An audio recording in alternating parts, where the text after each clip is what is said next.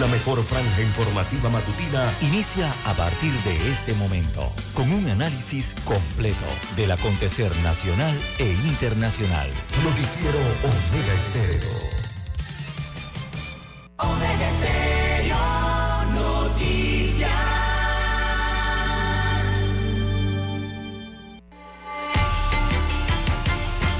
A continuación, los titulares, con los hechos que son noticias hoy.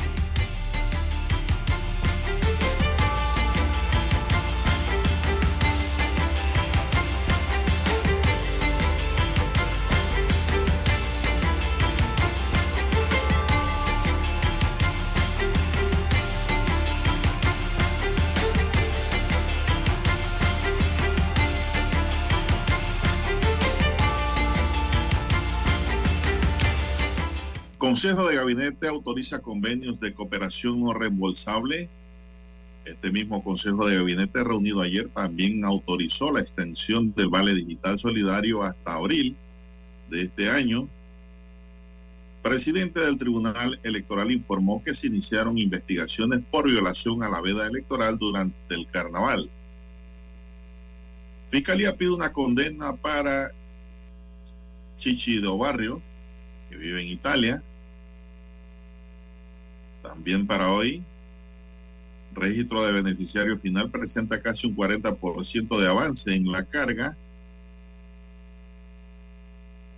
Más de 10.7 millones de dólares en recaudaciones aportó la unidad de bienes revertidos al Estado en el año 2022. Ministerio de Trabajo rechaza una solicitud de suspensión de 4.051 trabajadores presentado por Minera Panamá. También para hoy tenemos que Alcaldía mete freno ante el cobro de estacionamientos. En otros titulares, docentes en Colombia marchan por mejoras en la educación pública. También eh, para hoy, la Asociación de Armadores Panameños muestra su preocupación sobre el futuro de Minera Panamá. En otros titulares, para la fecha corre la sangre en todo el país. Ya van 90 asesinatos en dos meses. La operación Escorpio le clavó la ponzoña a los narcotraficantes ayer. Pandilleros balean a una niña en Curundú. Hay tres detenidos. Alias Guate pagará 35 años de cárcel por crimen de Mayret. Amigos y amigas, estos son solamente titulares. En breve regresaremos con los detalles de estas y otras noticias. Estos fueron nuestros titulares de hoy. En breve regresamos.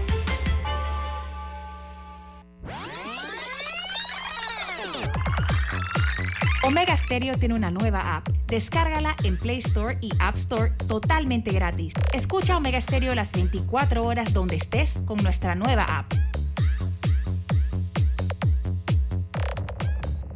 7:30 AM. Infoanálisis, con entrevistas y análisis con los personajes que son noticia. La mejor franja informativa matutina está en los 107.3 FM de Omega Estéreo, cadena nacional.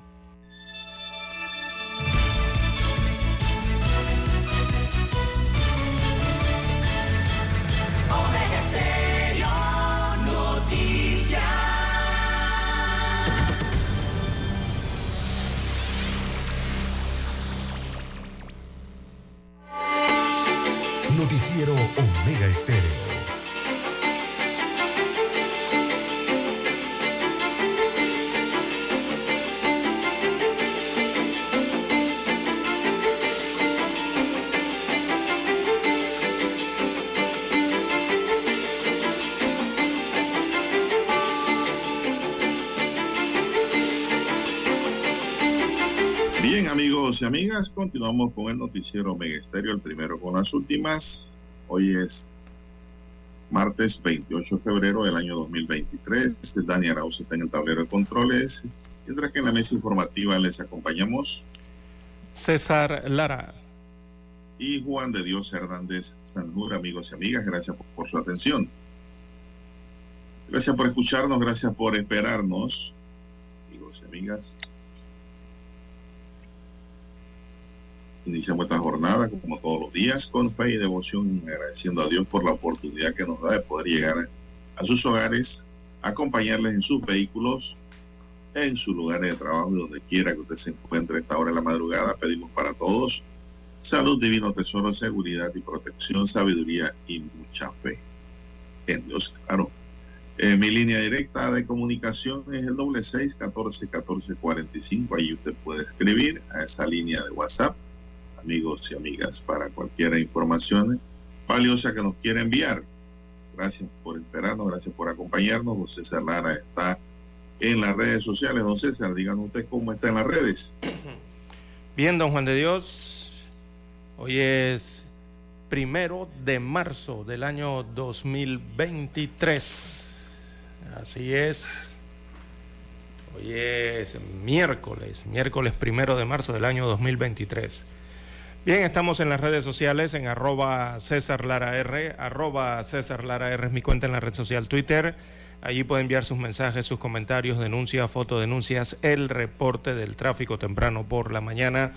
Recuerde esos incidentes o los ya accidentes, lo que usted observe o se encuentre sobre la vía. Usted puede enviar esa información allí que le sirve al resto de los conductores. Buenos días, don Daniel allí en la técnica, en el estudio este, técnico. También a usted, don Juan de Dios, en la unidad remoto y a todos los amigos oyentes a nivel de la República de Panamá, donde llegan las señales de Omega Estéreo en las comarcas, las provincias y el área marítima, todo el territorio nacional. También los que están en omegaestereo.com, allí la cobertura es a nivel internacional. Eh, estamos en el canal 856 de Tigo, televisión pagada por cable a nivel nacional.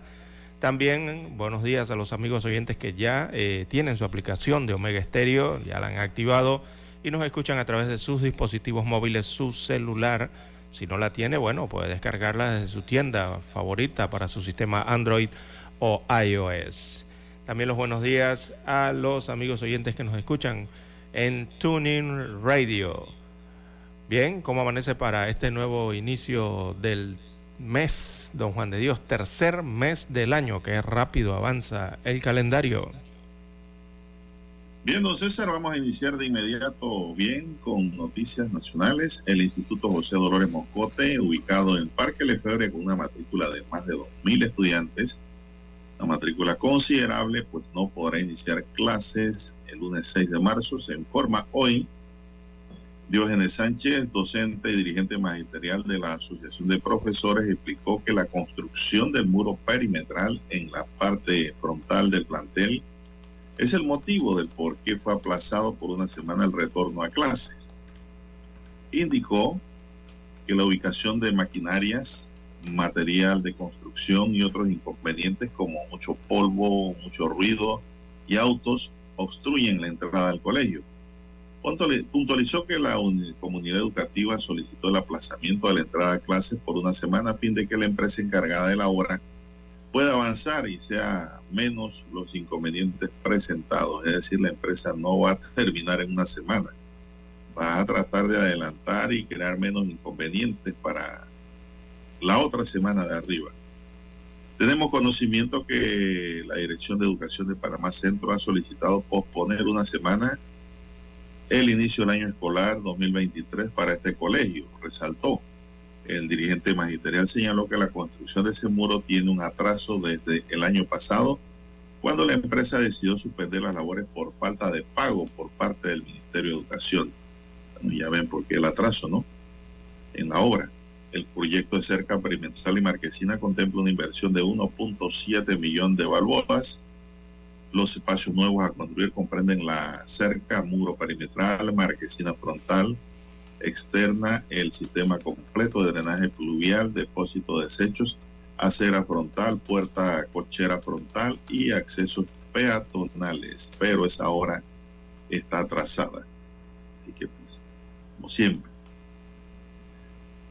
todo va atrasado en Panamá. Son las 5.45, don César. ¿Qué más Así que este colegio, el Instituto José Dolores Moscote, empezará clases el próximo 13 de marzo. Esa es la fecha en que se prevé e iniciará clases el Dolores Moscote. Este, este, este, están haciéndole trabajos aparentemente por el tema de las lluvias. Hablan mucho del drenaje pluvial allí, reparaciones, ¿no? Producto de, recordemos que este instituto ha sufrido de inundaciones eh, varios salones, eh, recordemos, eh, han sido reportados durante la temporada lluviosa que se inundan. Así que están haciendo reparaciones aparentemente en ese sentido. Pero bueno, problemas nuevamente, el tema de pagos, problemas que tienen que ver con las licitaciones o incumplimientos quizás, detienen entonces el inicio del año escolar en la fecha para todos en este instituto. Así que repetimos, arrancará clases lo más probable el próximo 13 de marzo, según destacan las autoridades de educación. Bueno, y como si fuera poco, ante la inminente llegada del año escolar son todavía muchas las interrogantes sobre temas que quedaron pendientes del año anterior, entre ellos la culminación de escuelas y finalización de proyectos en otras. Tal es el caso de la escuela Boca de Parita en Monagrillo, en Chitré, obra paralizada desde el 2022 debido a la falta de pago a la empresa contratista por parte del Ministerio de Educación, que retiró hace varios meses a sus trabajadores y equipo de trabajo.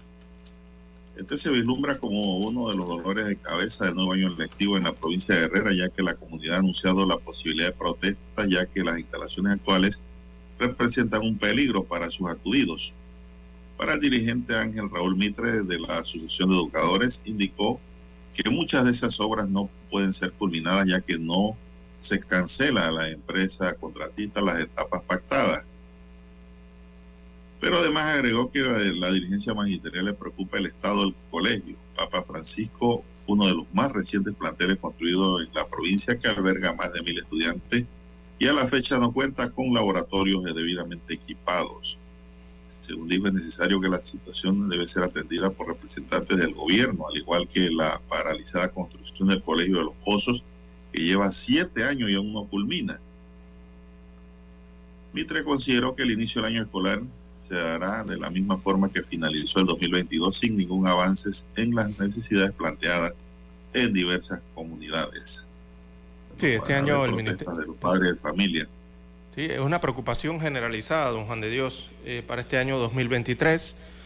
Eh, hay varias escuelas en varias provincias, don Juan de Dios, pero principalmente en los principales centros poblados como Panamá, la provincia de Panamá, el sector este de esta provincia de Panamá, el sector norte de la provincia de Panamá.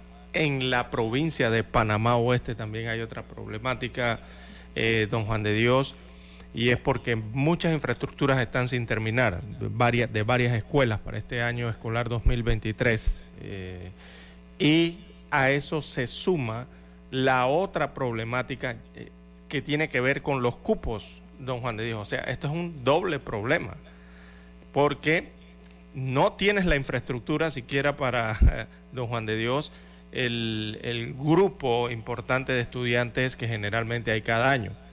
Pero este año es, vuelve a ser eh, importante el tema de que muchos estudiantes eh, pasan de las escuelas privadas a las escuelas públicas y no tienes espacio, o sea, no tienes infraestructura, no tienes salones. Y si a eso le sumas que varias de las escuelas que debieron estar terminadas no lo están, la problemática eh, se, se agrava. Eh, al menos eh, durante este, bueno, estamos una semana prácticamente a días del inicio del año escolar, ni siquiera podemos hablar de un mes o, meses para prepararse.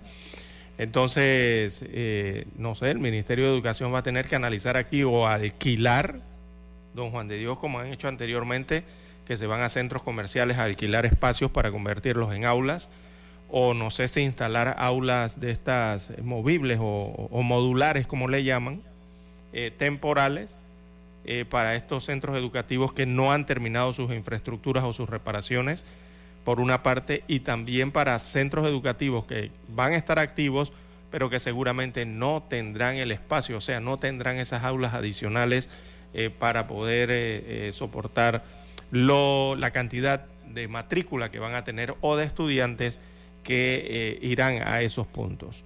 eh, ya hay una problemática eh, complicada porque de diversos corregimientos hay mucha queja por parte de padres de familia de Don Juan de Dios de que le han dado cupos a estos nuevos estudiantes que van de colegios privados hacia colegios públicos, pero distantes, muy distantes del lugar de donde residen.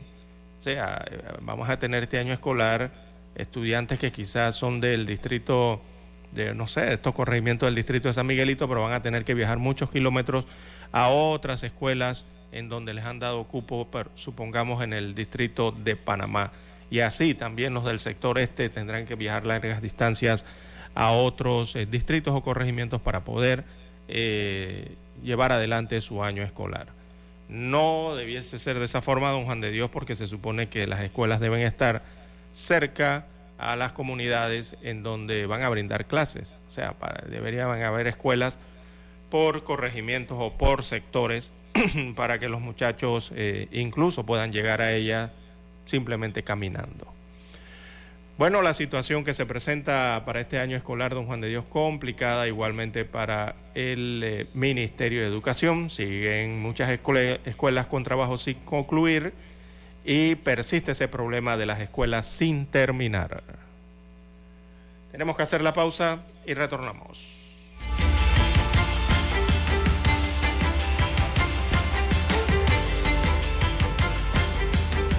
La mejor franja informativa matutina está en los 107.3 FM de Omega Estéreo, 530 AM Noticiero Omega Estéreo presenta los hechos nacionales e internacionales más relevantes del día. 7:30 AM. Infoanálisis. Con entrevistas y análisis con los personajes que son noticia. De 8 y 30 a 9 y 30 de la mañana. Sin rodeos. Con Álvaro Alvarado. De lunes a viernes. Por Omega Estéreo.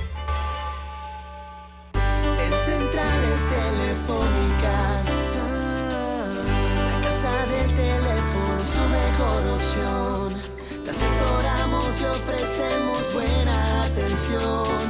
Con años de experiencia, trabajando para ti. La casa del teléfono, ubicados en ya Brasil y vista hermosa. La casa del teléfono, líder de telecomunicaciones. La casa del teléfono, distribuidores de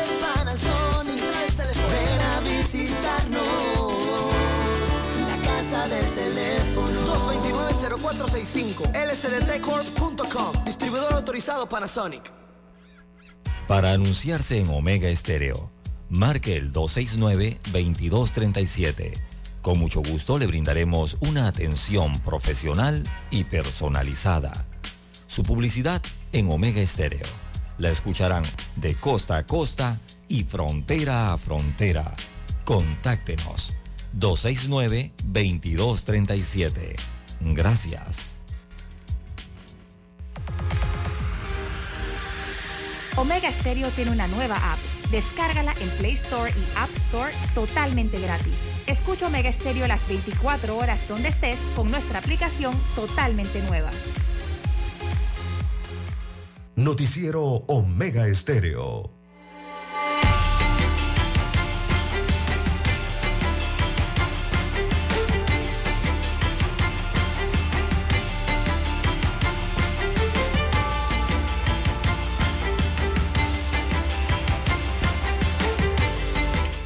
Bien, continuamos, señoras y señores, son las 6.50 y, no, 5.52, 53 minutos, 5.53 minutos y la alcaldía de La Chorrera frena el cobro en parquímetros virtuales mediante un comunicado dado a conocer.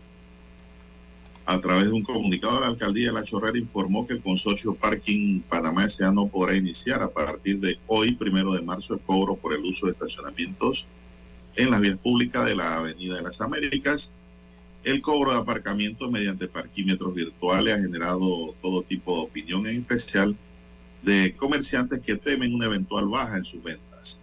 Por medio del comunicado, la Administración Alcaldicia indica que el contrato firmado con la empresa aún está pendiente del perfeccionamiento de aspectos legales, técnicos y administrativos. Sobre este tema, el alcalde Tomás Velázquez explicó que el consorcio aún debe construir un constituir un fideicomiso, el cual debe ser refrendado por la Contraloría General de la República y el Consejo Municipal. El consorcio añadió, el alcalde también debe además cumplir con un periodo de docencia, tal y cual, como lo dijo este espacio, ayer lo dije aquí, sobre cómo operará el sistema de parquímetros virtuales. No se ha dado ese, esa docencia. A finales de febrero de este año, la alcaldía de La Chorrera notificó a los representantes legales de la empresa Consorcio Parking Panamá S.A. que debían suspender todo proceso de cobro a los conductores de vehículos a motor por el uso de estacionamientos en este distrito. El tema de los parquímetros virtuales también generó intranquilidad entre las concesionarias de transporte de rutas internas de La Chorrera, las cuales mantienen piqueras en aceras y servidumbre y que han manifestado muy claramente que pues se requiere una terminal de transporte también eh, para poder eh, darle vía, libre a esta empresa eh, para que instale su parquímetro, porque ahora mismo no hay una terminal que reúna todos los las piqueras. Esto lo dio a conocer ayer Doménico Cedeño, quien es secretario general, general de Transporte Unido Chorrerano, conocido como TUXA, Cedeño admitió que se requiere de una terminal en la que se concentre las más, los más de 350 vehículos que andan dispersos en varias zonas del distrito y que son afectados directamente por estos parquímetros. Se requiere educación, tal y cual lo dijo este espacio ayer, información clara a la población. Son las 5.57 minutos. O sea que el contrato eh, no vincula a las partes, no lo han perfeccionado todavía. Eh, no están ligadas las partes todavía en ese contrato de concesión del municipio de La Chorrera. Eh, no han perfeccionado eh, ese contrato, o sea, no lo han formalizado, según anuncia la alcaldía en un comunicado. Dice que han comunicado entonces a la empresa eh, sobre esos aspectos que aún no han sido formalizados. Por lo tanto, no pueden hacer el cobro de los estacionamientos en el distrito de La Chorrera, específicamente la avenida Libertador, ¿no? En donde están ubicados estos principales parques, ya sea el Fuyet o sea el otro parque de las Américas, me parece que se llama, o Libertador creo que se llama. Así que, bueno, esperar a ver cómo eh, concluye entonces ese perfeccionamiento de ese contrato de concesión allá en La Chorrera. Bien, son las 5.58. minutos de la mañana. Bueno, extienden el vale digital, dictan detención provisional a dos menores asesinados. 33 detenidos se dieron ayer en la operación Scorpio que dimos a conocer de manera exclusiva cuando se inició y en qué momento operaba. Pero todos estos detalles se los vamos a dar a conocer amigos y amigas después de escuchar nuestro himno nacional.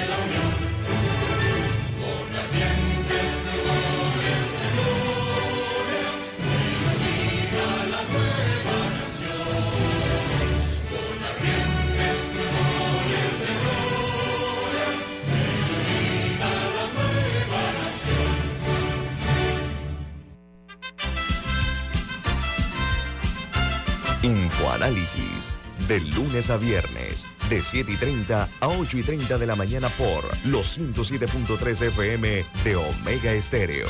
Con Guillermo Antonio Adames, Rubén Darío Murgas, Camila Adames Arias y Milton Enríquez. Infoanálisis, el programa para gente inteligente como usted.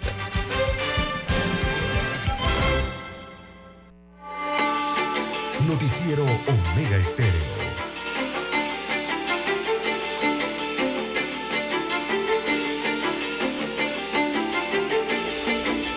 Johnny Richard Vilches Rojas, conocido como Cuate, fue condenado a pagar 35 años de prisión por el crimen de la venezolana Mayre Domínguez Martínez, de 31 años de edad, perpetrado el 18 de junio de 2022 en un apartamento ubicado en el corregimiento de Betania. A alias Cuate le formularon cargos por los delitos de homicidio doloso agravado, robo e incendiarismo. El crimen ocurrió cuando el imputado estranguló a Mayret, quien residía en el edificio PH 88 en Betania, todo para robarle. Alias Cuate, tras cometer el crimen, incendió el apartamento para despistar a la policía. Pero los investigadores posteriormente determinaron que la mujer había sido estrangulada. Además, su cuerpo fue encontrado dentro del apartamento incendiado causando el imputado peligro común para el resto de los residentes del edificio por el incendio. Ayer se celebró la audiencia. La sección de homicidio y femicidio presentó las pruebas testimoniales que permitieron que el acusado aceptara haber cometido ese crimen. Fue el 18 de junio de 2022 cuando se produjo este asesinato de la joven venezolana en un apartamento ubicado en Betania, por lo que este sujeto ahora tendrá que cancelar 35 años de prisión de su vida por haber pues, quitado la vida a esta venezolana. Son las 6, 4 minutos. Bien, las 6, 4 minutos eh, de la mañana en todo el territorio nacional. Bueno, se dieron cambios en el Consejo de Gabinete, eh, en el Gabinete de Ministros del Gobierno Central, así que se registraron cambios en el IFARU, y también en PAN Deportes. Los eh, ex titulares dejaron sus cargos el día de ayer, renunciaron a sus cargos. Así que Iliana Molo eh, Alvarado fue nombrada ayer directora general del IFARU y Luis Denis Arce como director, eh, perdón, titular de PAN Deportes. También Ismael Jaén es viceministro de Asuntos Indígenas en el Ministerio de Gobierno. Así que el presidente constitucional, Laurentino Cortizo, ha hecho estos nombramientos. Iliana Molo era secretaria general del IFARU desde el año 2019. Y al mando del Viceministerio de Asuntos Indígenas eh, también fue designado Ismael A. Jaén eh, cuenta con una maestría en dirección de supervisión escolar y ha ejercido su carrera profesional en el área comarcal desde el año 2008. Señala eh, desde el Ministerio de la Presidencia o desde la Presidencia de la República. Así que son los cambios que se han hecho, eh, don Juan de Dios, en el IFARU y en Pan Deportes.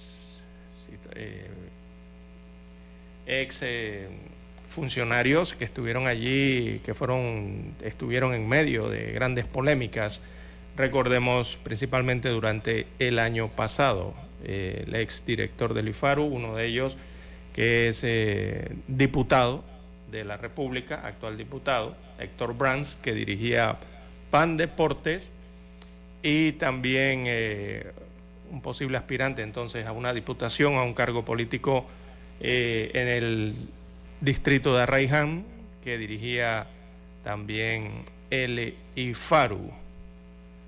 Así que ninguno de los dos, bueno, han renunciado a sus cargos ellos y esas grandes polémicas quedaron sin definiciones. Eh, la otra tiene que ver con Meneses, Bernardo Meneses, que busca una diputación por Arraiján. Seguramente este fue el motivo de su dimisión el día de ayer. también eh, Héctor Brands, ¿verdad? Que del PAN Deportes entonces regresaría a la Asamblea Nacional y lo más probable allí entonces a su aspiración a la reelección eh, por los circuitos más eh, centrales de la ciudad, acá el área de Bellavista, Caledonia, Santa Ana. Bueno, es lo que ha ocurrido entonces con estos dos nuevos nombramientos y renuncias en el Consejo de Gabinete. Bien, la Fiscalía Anticorrupción solicitó condena para Adolfo de Obarrio, secretario presidencial de Ricardo Martinelli, por el delito de blanqueo de capitales por recibir coimas de empresarios. Esto por el caso Blue Apple.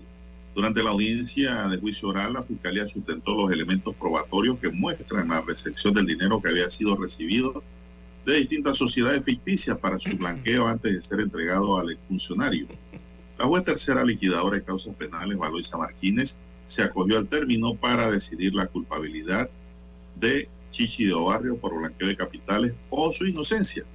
Además, aunque de Obarrio se encuentra en Italia y fue notificado vía asistencia judicial, su abogado Víctor Collado solicitó la suspensión de la audiencia con base en que su defendido no se le había notificado.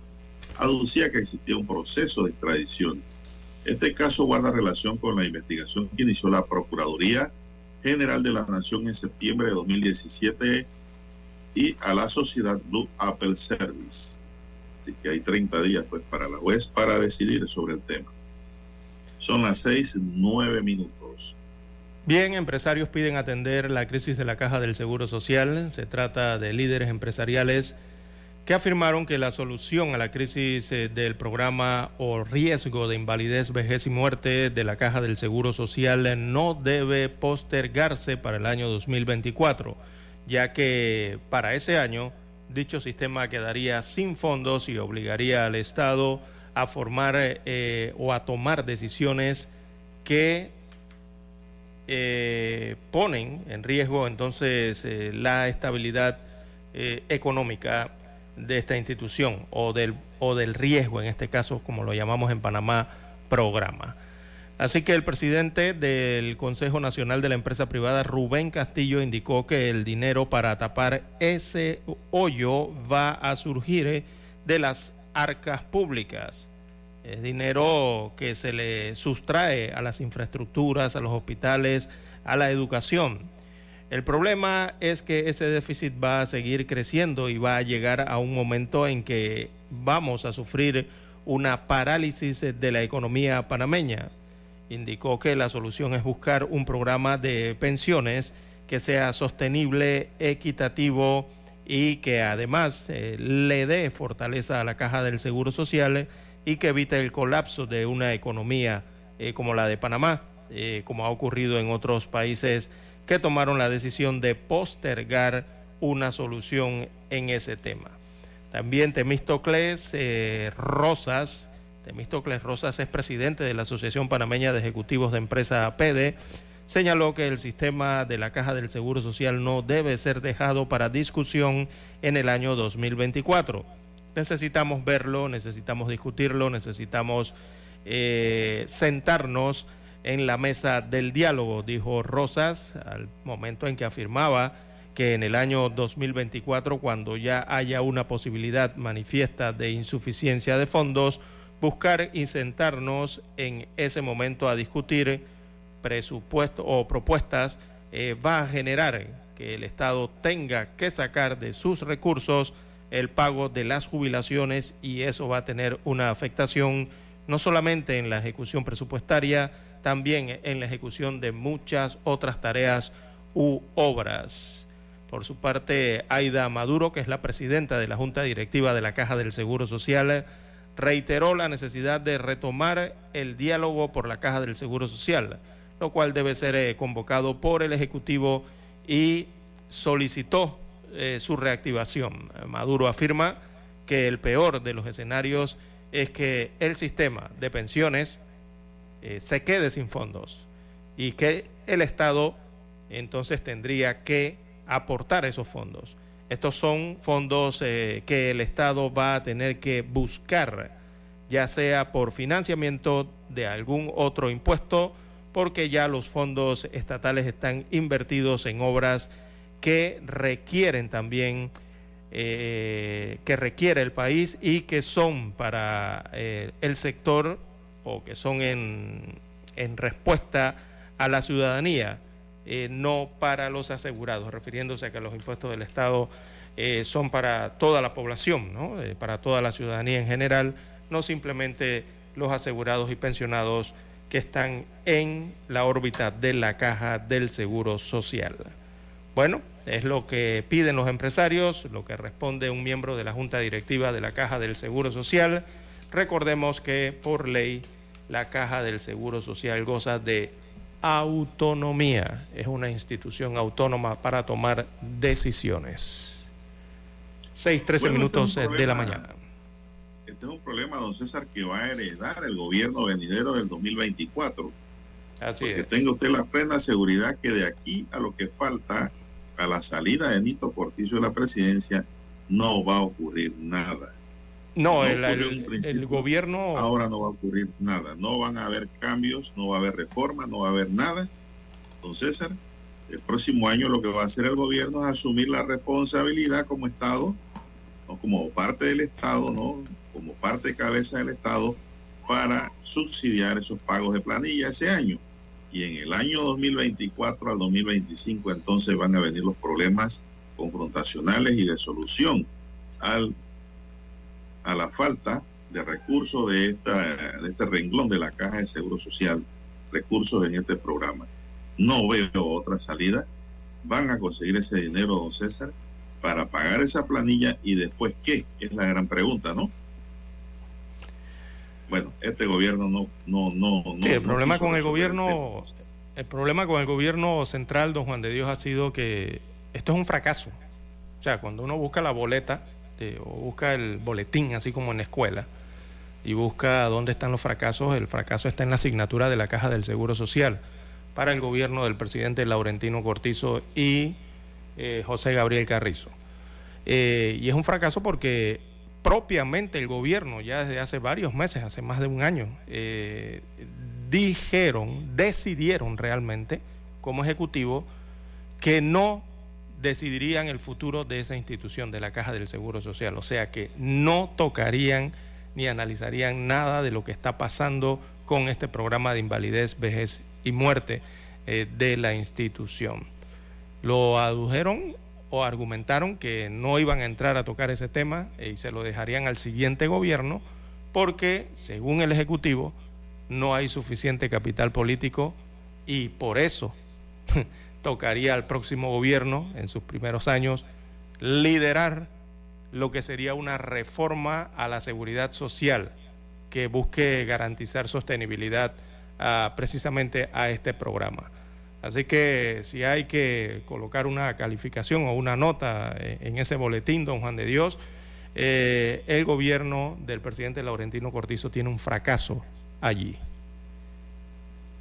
Bueno, yo diría que un fracaso, don César, también junto al vicepresidente de la República. Sí, sí, ambos, sí, ya lo mencioné. el Cortizo Carrizo. Para los temas de la Caja de Seguro Social y, que no han dado bola al respecto. Entonces yo pregunto, ¿qué van a proponer a la población en algo que no quisieron resolver? Ahí viene la problemática, exactamente. yo lo voy a dejar de ese tamaño. Vamos a la pausa, don Dani.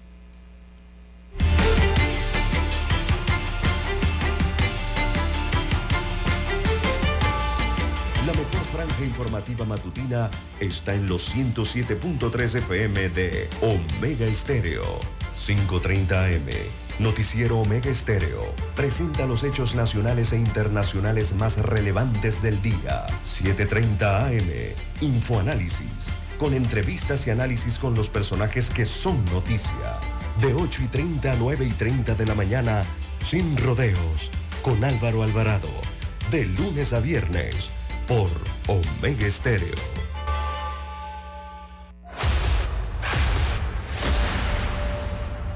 Desde los estudios de Omega Estéreo, establecemos contacto vía satélite con la voz de América. Desde Washington, presentamos el reportaje internacional.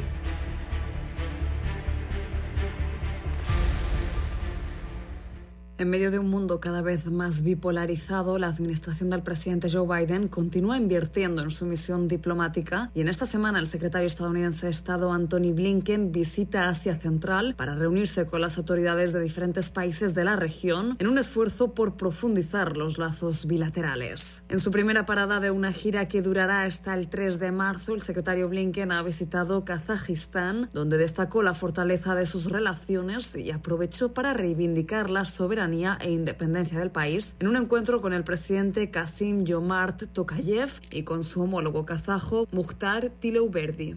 A través de su cuenta en Twitter, el alto diplomático aseguró que Estados Unidos está orgulloso de haber logrado establecer una alianza estratégica con Kazajistán sobre la base de la prosperidad, la seguridad y el apoyo a la soberanía en Asia Central. Este encuentro con la antigua nación soviética probablemente no agrade al Kremlin y es que el objetivo central de Estados Unidos es apoyar la soberanía de las cinco exrepúblicas soviéticas de la región asiática que mantienen lazos económicos con Moscú y que en un futuro, según señala señalan expertos, podrían ser víctimas del expansionismo ruso. En la agenda del secretario Blinken se incluye una reunión con los ministros de Relaciones Exteriores de Kazajistán, Kirguistán, Tayikistán, Turkmenistán y Uzbekistán. Un diálogo diplomático que se estableció en 2015 para impulsar la cooperación regional. Viajará hasta Nueva Delhi, la capital de la India, donde participará en una reunión de relaciones exteriores del G20, el grupo de las 20 economías más desarrolladas del mundo, que se enfocará en fortalecer el multilateralismo y profundizar la cooperación en seguridad alimentaria y energética, desarrollo sostenible, antinarcóticos, salud global, asistencia humanitaria y ayuda en casos de desastre, además de la igualdad de género y el empoderamiento de la mujer. También aprovechará su visita para reunirse con altos funcionarios del gobierno indio y la sociedad civil para reafirmar la sólida unidad con la administración Biden. Según señalan desde Washington, esta gira asiática es una oportunidad para promover promover un mayor acercamiento y tratar de mejorar las alianzas en la región mientras Estados Unidos busca aislar todavía más a Rusia por invadir Ucrania. Judith Martín Rodríguez, Voz de América. Escucharon vía satélite desde Washington el reportaje internacional. Omega Estéreo, cadena nacional. Noticiero Omega Estéreo.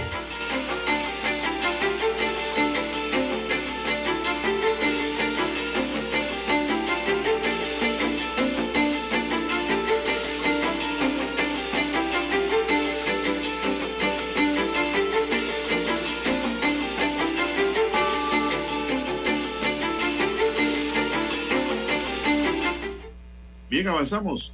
Son las 6:20 minutos luego de que Minera Panamá, subsidiaria de la canadiense Phil Quantum Mineral, solicitó al Ministerio de Trabajo la suspensión de los contratos de 4.051 trabajadores este martes. La entidad rechazó esa petición ya que según sustentaron su misión es proteger los puestos de trabajo y la correcta aplicación de la norma laboral.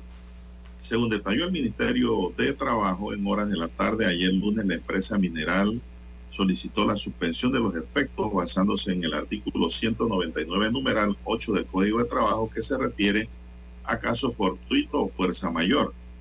La minera justificó su petición en la suspensión de actividades en el puerto de Punta Rincón por parte de la Dirección General de Puertos, Industrias Marítimas y Auxiliares de la Autoridad Marítima de Panamá.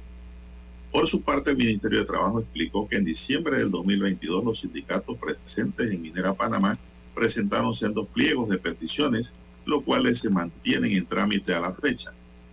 La empresa también alegó que la solicitud es un paso legal necesario e indeseable en caso de que se mantenga la situación actual y que solo lo harán efectivo si no pueden reiniciar sus operaciones debido a la prohibición continuada de exportar concentrado. Ayer Minera Panamá a través de un comunicado sustentó que el reinicio de las exportaciones permitiría inmediatamente el reinicio de las operaciones y la eliminación de la necesidad de llevar a cabo las suspensiones, por lo que se comprometieron a hacer todos los esfuerzos disponibles para preservar esos puestos y asegurar que los colaboradores tengan los ingresos para llevar a sus hogares. También explicaron que ya ha iniciado un proceso de otorgamiento de vacantes antes de la implementación de cualquier suspensión. El jueves 23 de febrero, los trabajadores y mineros de la empresa marcharon hasta la presidencia para manifestar su preocupación por su puesto de trabajo y ese día un representante del Ministerio de Trabajo les informó que para esa fecha no había recibido solicitud alguna sobre ese tema, pero que no podían garantizar que no lo harían. Entonces, César, así que el Ministerio de Trabajo rechaza la suspensión solicitada por Minera Panamá, don César, basada en lo que ellos le han llamado eh, caso fortuito fuerza mayor. Eso es lo que hay que analizar allí, ¿no? ¿Hay un caso fortuito allí, don César? Me parece que no. Fuerza mayor, me parece que no, porque en su mano está la negociación. Exacto. ¿Cuál es la fuerza mayor? No hay justificación para esa suspensión. Simplemente que no les ha dado la gana y no tienen la voluntad de cumplir con lo que habían dicho en un inicio, don César. Así es. Las medidas. el cumplimiento con el Estado. Sí. Las medidas que ha adoptado el Estado eh, han sido claramente detalladas y explicadas eh, en semanas y meses anteriores, don Juan de Dios. Eh, todas esas medidas de protección ¿no? de, cada una de las instituciones, ya sea el Ministerio de Trabajo, la Autoridad Marítima de Panamá, lo que tiene que ver con la parte del Ministerio de Comercio e Industria. Se, se han explicado qué se iba a hacer ¿no? en caso este de que se extendieran las negociaciones o eh, se extendiera la firma del contrato eh, ley, contrato especial para Minera Panamá. Eh, me parece que las instituciones están haciendo lo que se había establecido en, ese, en esos textos, don Juan de Dios, y en lo que permiten las leyes de cada aspecto que tiene que ver con ello, en este sentido. ¿no? Bueno, los trabajadores precisamente de Minera Panamá también anunciaron que realizarán hoy una marcha hacia eh, las eh, oficinas de la Autoridad Marítima de Panamá eh, para exigir una respuesta. ¿no? Ellos, ellos, han ido a varias instituciones ya, a varios puntos, creo que a la presidencia, fueron a otra institución, ahora se van a la minera, perdón, a la Autoridad Marítima de Panamá. la empresa puede volver a solicitar entonces la suspensión del contrato lo que necesitan los trabajadores eh, de Minera Panamá, eh, según sus voceros, es que se emite una resolución de apertura del puerto Rincón. O sea, los eh, trabajadores van a ir a protestar para que se abra el puerto nuevamente. Y eso la decisión la tiene la Autoridad Marítima de Panamá.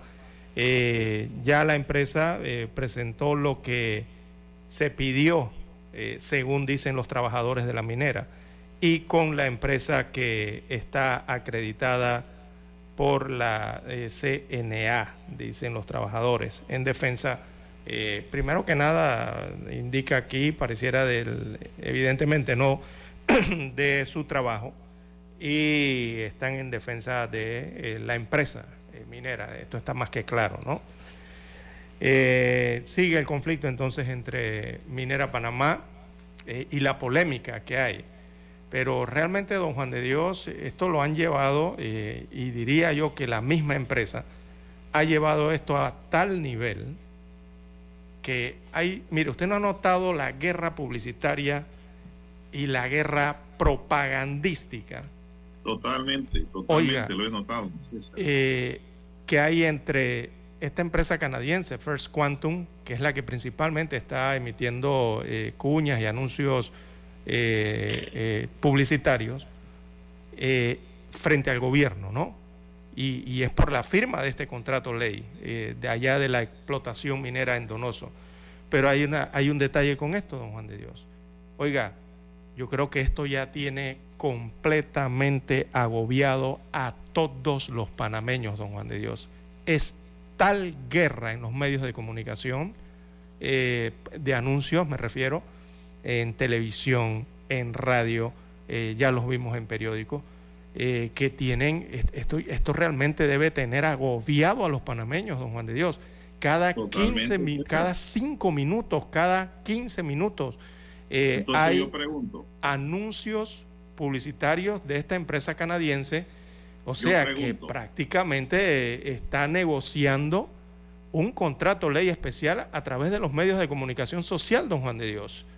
Ese no, es el lugar para negociar, ni para pedir, ni para nada, ni para firmar un contrato. El lugar para ello es la mesa de negociación y frente a la otra parte, que es el gobierno central, don Juan de Dios. Entonces lo que estamos viendo, estamos notando, es que este mineral llamado cobre en nuestro país está convirtiendo a Panamá en un infierno. O sea, eso es lo que se nos está convirtiendo el país producto del cobre. Mire por dónde va esta guerra publicitaria allá.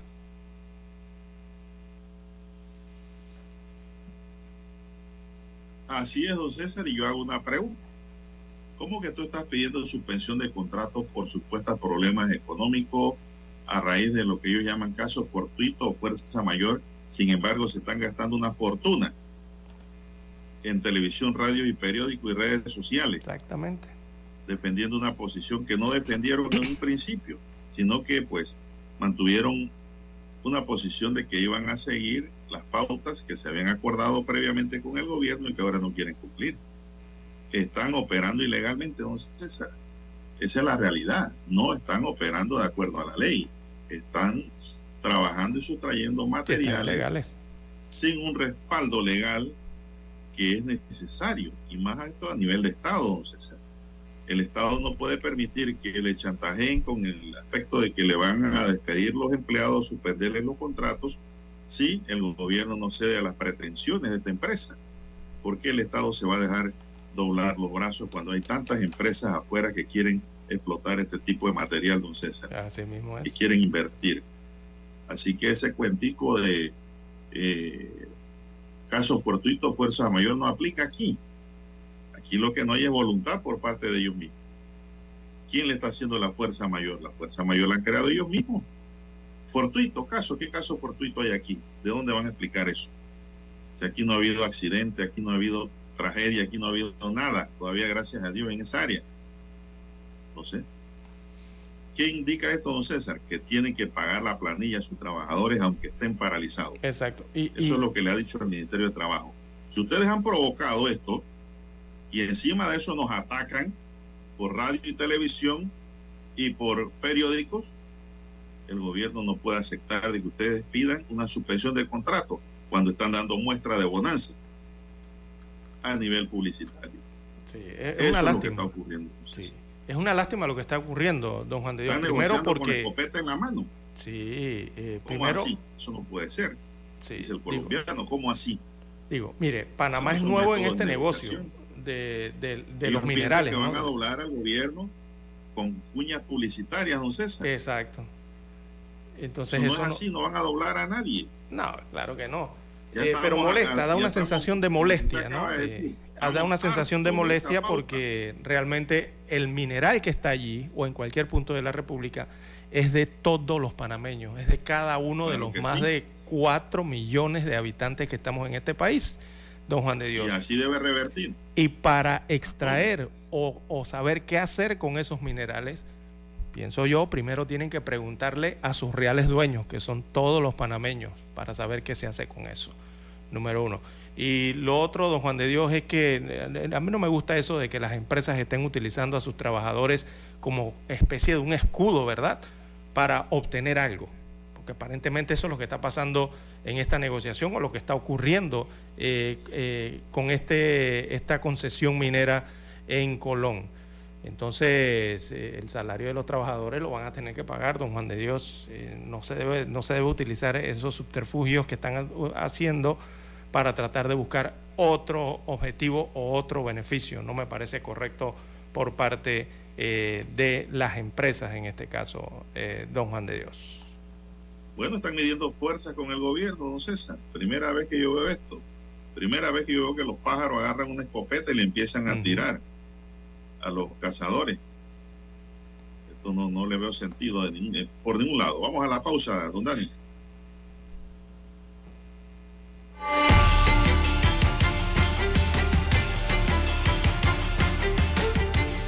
Omega Estéreo, cadena nacional. Para anunciarse en Omega Estéreo, marque el 269-2237. Con mucho gusto le brindaremos una atención profesional y personalizada. Su publicidad en Omega Estéreo. La escucharán de costa a costa y frontera a frontera. Contáctenos 269-2237. Gracias. 7:30 AM. Infoanálisis, con entrevistas y análisis con los personajes que son noticia. La mejor franja informativa matutina está en los 107.3 FM de Omega Estéreo, cadena nacional. Desde los estudios de Omega Estéreo, establecemos contacto vía satélite con la voz de América. Desde Washington, presentamos el reportaje internacional.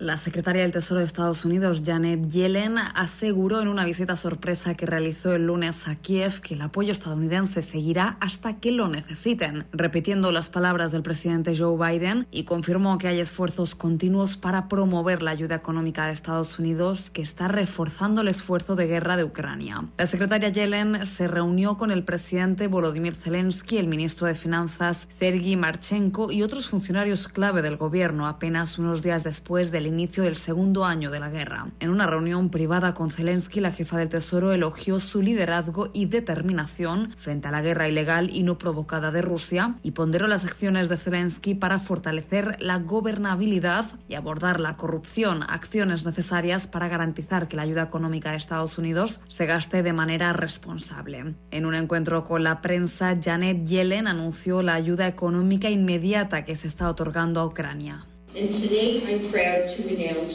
Hoy me enorgullece anunciar la transferencia de un monto adicional de 2 mil millones de dólares. Ese es un primer tramo de alrededor de 10 mil millones de dólares en apoyo directo que Estados Unidos brindará en los próximos meses. La visita de Yellen se produjo una semana después de que el presidente Biden organizara un viaje no anunciado a Kiev y prometiera 500 millones de dólares en ayuda militar adicional para Ucrania y nuevas sanciones a Rusia anunciadas días después, incluida la prohibición efectiva de las importaciones estadounidenses de aluminio ruso. Al igual que hizo el mandatario, el personal de Yellen trabajó para mantener la visita en secreto hasta que se fue de Kiev, con un aviso a los medios que solo decía que se reunirá con asesores y otro personal. Judith Martín Rodríguez, Voz de América. Escucharon vía satélite desde Washington el reportaje internacional. Noticiero Omega Estéreo. Las noticias impresas en tinta sobre papel. Con ustedes. Escuchando el periódico. Los titulares de las primeras planas de los diarios estándares de circulación en Panamá.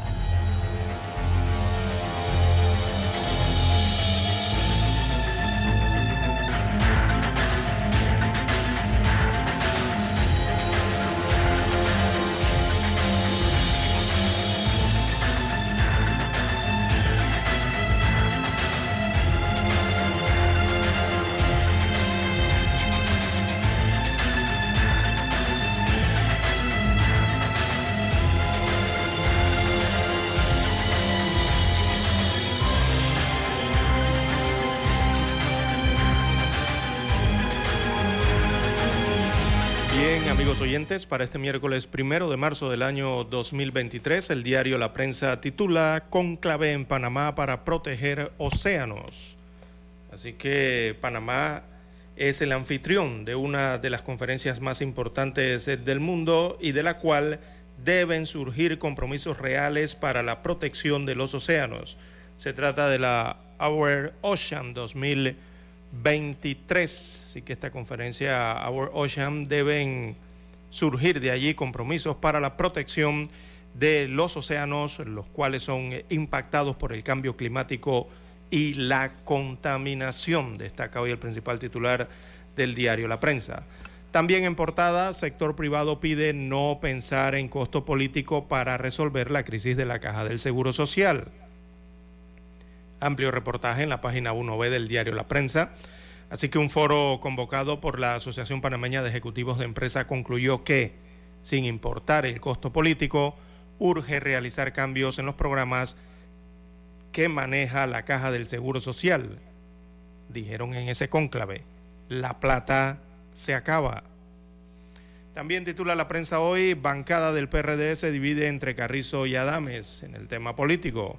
Así que las aspiraciones eh, del vicepresidente de la República, José Gabriel Carrizo Jaén, y del presidente de la Asamblea Nacional, Cristiano Adames, de ganar la candidatura presidencial del Partido Revolucionario Democrático PRD en las elecciones generales del 2024, han dividido a la bancada oficialista, lo que podría crear eh, fricciones a lo interno del legislativo, destaca hoy el diario La Prensa.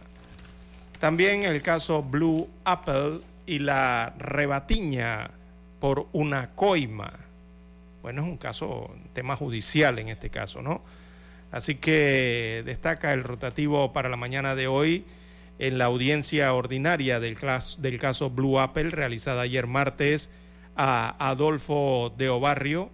Eh, el fiscal Aurelio Vázquez contó como 3 millones de una coima que pagó el dueño de la constructora Rotza a cambio del contrato para el sistema de saneamiento de Chitré pasó de mano en manos y con ello se habría configurado el blanqueo de capitales. Esto según lo contó ayer entonces el fiscal en esta audiencia. Bueno, vamos a otros títulos del diario La Prensa para hoy. La salud mental de los estudiantes, otro reto del Ministerio de Educación en el año escolar 2023. Así que un desafío que tiene el sistema educativo este año 2023 es la salud mental de los niños y jóvenes, por lo que el Ministerio de Educación desarrolla estrategias para que los educadores y el personal administrativo aborden e identifiquen a los estudiantes que puedan estar enfrentando problemas de salud mental. También en panorama del diario La Prensa, Héctor Brands sale de Pan Deportes y Bernardo Meneses sale de Elifaru. También en la sección económica, 77% de las empresas aumentará su planilla. Destaca hoy la sección de económicas de la prensa. La fotografía principal del diario La Prensa para la mañana de hoy, bueno, destacan la Semana de la Moda. Eh, fue captada en, esto es una pasarela de París, esto en Francia eh, es ahora una gran pasarela, ¿no? Eh, París. Así que una modelo presenta una creación de la temporada otoño-invierno 2023-2024 de la colección diseñada por Anthony Baccarello para la firma San Loren. Ayer martes, en la segunda jornada de la Semana de la Moda de París, los desfiles se extenderán hasta el próximo 7 de marzo. Destaca el pie de foto de la gráfica principal del diario La Prensa para la mañana de hoy. Bien, pasamos ahora a revisar los títulos que tienen portada el diario La Estrella de Panamá. Bien, la Estrella de Panamá para hoy nos dice, la estafa de 12 millones a un estadounidense en Panamá que involucra a abogados, notarios y bancos, dice este periódico. El empresario estadounidense George Robert Jenkins decidió retirarse de sus actividades comerciales en Estados Unidos para vivir en Panamá, con una fortuna de 12 millones de dólares que depositó en bancos locales a nombre de una fundación y colocó una amiga estadounidense al frente de la entidad jurídica para realizar gestiones en el país. Al caer enfermo de cáncer, sus cuentas bancarias y propiedades quedaron en otras manos. Es el titular principal de la Estrella de Panamá para hoy. Jueza Martínez se acoge al término para dictaminar tras juicio a Chichido Barrio. Ministerio de Trabajo rechaza solicitud de Minera. El Ministerio de Trabajo rechazó la solicitud de Minera Panamá de suspender los contratos a más de cuatro mil trabajadores al considerar que no hay una autorización judicial. La empresa sustentó la solicitud en la suspensión de los operadores de puertos de Punta Ricón, en medio de las negociaciones con el gobierno. Marcela Bautista, una voz en defensa de las trabajadoras del hogar. También la crisis que no llega a su fin. Unas mil personas partieron ayer desde la ciudad de Tapachula, en Chiapas, sur de México, con destino a Norteamérica, en la primera caravana de migrantes de 2023 el contingente está sumergido en una crisis migratoria que no toca fondo. Y la fotografía que nos dan don César es una fila larga de caminantes a la orilla de la carretera México rumbo a Estados Unidos. El RUF contiene la información de 87.301 sociedades. Esto viene siendo el registro único eh, de beneficiario final que contiene la información de los beneficiarios de 87.301 personas jurídicas que representa el 38% de las sociedades anónimas en Panamá. Selección femenina, el reto de clasificar por primera vez a un mundial de fútbol. Y las listas grises violan el derecho internacional, dice Linares. El abogado Adolfo Linares es un convencido de que la inclusión de países como Panamá a listas grises de organismos o naciones extranjeras viola el derecho internacional. Cada país tiene el derecho a gobernar de la mejor manera y de que ningún otro país intervenga en sus asuntos internos, dijo. En verdad, eso está sucediendo aquí. Pero aquí cada vez que exigen algo, aquí los gobiernos se bajan los pantalones. Perdonen la expresión, castiza, pero así, así está ocurriendo. Y al final no consiguen nada. Nos mantienen en la lista gris, que es lo más triste. No hay una retribución al esfuerzo que han hecho los gobiernos para tratar de satisfacer las ansiedades de estos países que nos tienen en esas listas. Bien, con este comentario cerramos, amigos y amigas, la lectura de los titulares correspondientes a esta fecha. Vamos a una pausa y regresamos. Hasta aquí, escuchando el periódico. Las noticias de primera plana, impresas en tinta sobre papel.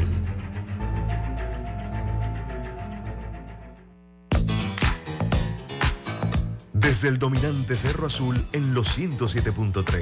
107.3. Continúa por el majestuoso Cerro Canajagua en los 107.5 para provincias centrales.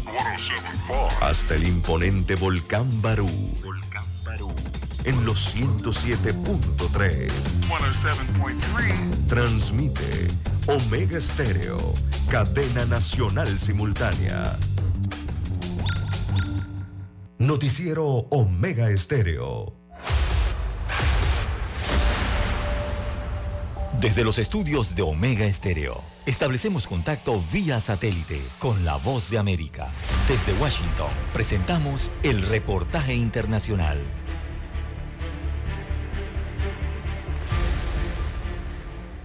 Esta semana se lanzará en el Congreso un amplio examen de la relación entre Estados Unidos y China y miembros de un nuevo comité de la Cámara de Representantes dijeron a la voz de América que este momento es más serio que la Guerra Fría, como destacó el representante republicano por South Dakota, Dusty Johnson. Es un ambiente muy diferente. No necesitábamos desvincular nuestra economía de la Unión Soviética de manera selectiva. La Unión Soviética era una amenaza unidimensional, era una amenaza militar. El Partido Comunista Chino es una amenaza de una manera mucho más amplia. Los legisladores dicen que el comité bipartidista, encabezado por el congresista republicano por Wisconsin Mike Gallagher y el representante demócrata por Illinois Raja Krishnamurti, analizará todos los aspectos de la competencia de Estados Unidos con China, advirtiendo que el trabajo debe ser de ambos partidos y considerar que el pueblo chino es la principal víctima del patrón de agresión del Partido Comunista Chino. Los miembros del comité dicen que el derribo de un globo de vigilancia chino el 4 de febrero ha centrado al público estadounidense en la posible amenaza, y aunque la primera audiencia se centrará en la seguridad, con el testimonio de los asesores de seguridad nacional del expresidente Donald Trump, el comité también examinará una variedad de cuestiones económicas, como dijo el representante demócrata por Indiana, André Carson. Tenemos que explorar la producción de semiconductores y como nuestros aliados ahora están trabajando con nosotros para frustrar los esfuerzos de expansión de China. Y creo que tenemos que buscar formas en las que nuestra cadena de suministros no se vean comprometida en este proceso. Además, China tiene otros esfuerzos. Están haciendo inversiones a través de empresas, muchas de ellas frente a negocios en diferentes estados tales como Indiana, el oeste industrializado y otros lugares. Yoconda Tapia, Voz de América, Washington. Escucharon vía satélite desde Washington el reportaje internacional. Problemas de tierra, reclamos por accidentes, despidos injustificados, reclamos de herencias, sucesiones, daños y perjuicios. Todo problema legal civil, penal y laboral, consulte al 6614-1445. Licenciado Juan de Dios Hernández le atiende. 6614-1445. Con atención en Panamá, Panamá Este, Panamá Oeste, Colón, Coclé, Santiago, Herrera y Los Santos. Anote y consulte 6614-1445. Es momento de adentrarnos al mar de la información este es el resultado de nuestra navegación por las noticias internacionales más importantes en este momento.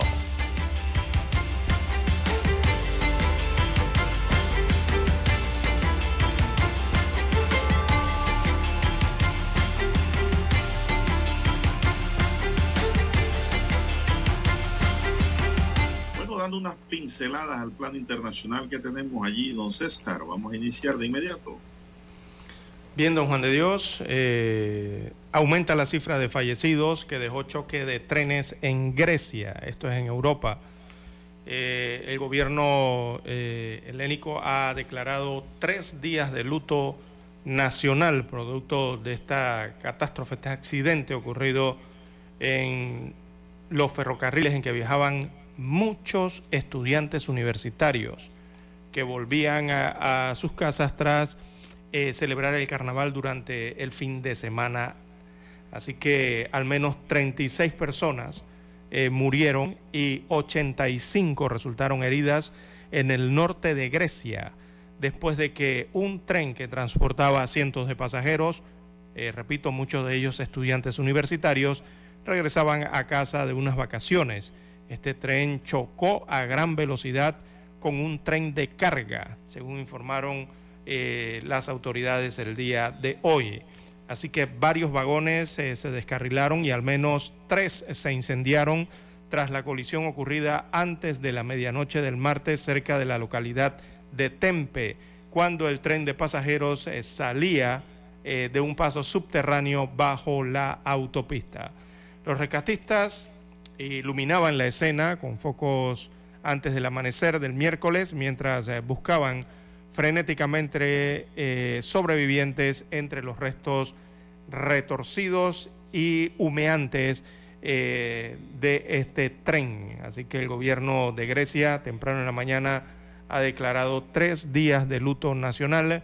Con la llegada eh, del día, los rescatistas empezaron entonces a utilizar, ahora mm, vemos maquinaria pesada que ha llegado al lugar para mover esos grandes vagones, esas grandes infraestructuras eh, del tren, lo que eh, lastimosamente ha revelado más cuerpos y restos mm, eh, desmembrados en este accidente en Grecia. esto parece ser una tragedia que va a ser indescriptible, don Juan de Dios, lo que se está viviendo en Grecia en estos momentos. Han desplegado más de 500 trabajadores de emergencia para atender este accidente. Eh, lo que parecía ser eh, uno, de los vagones del tren.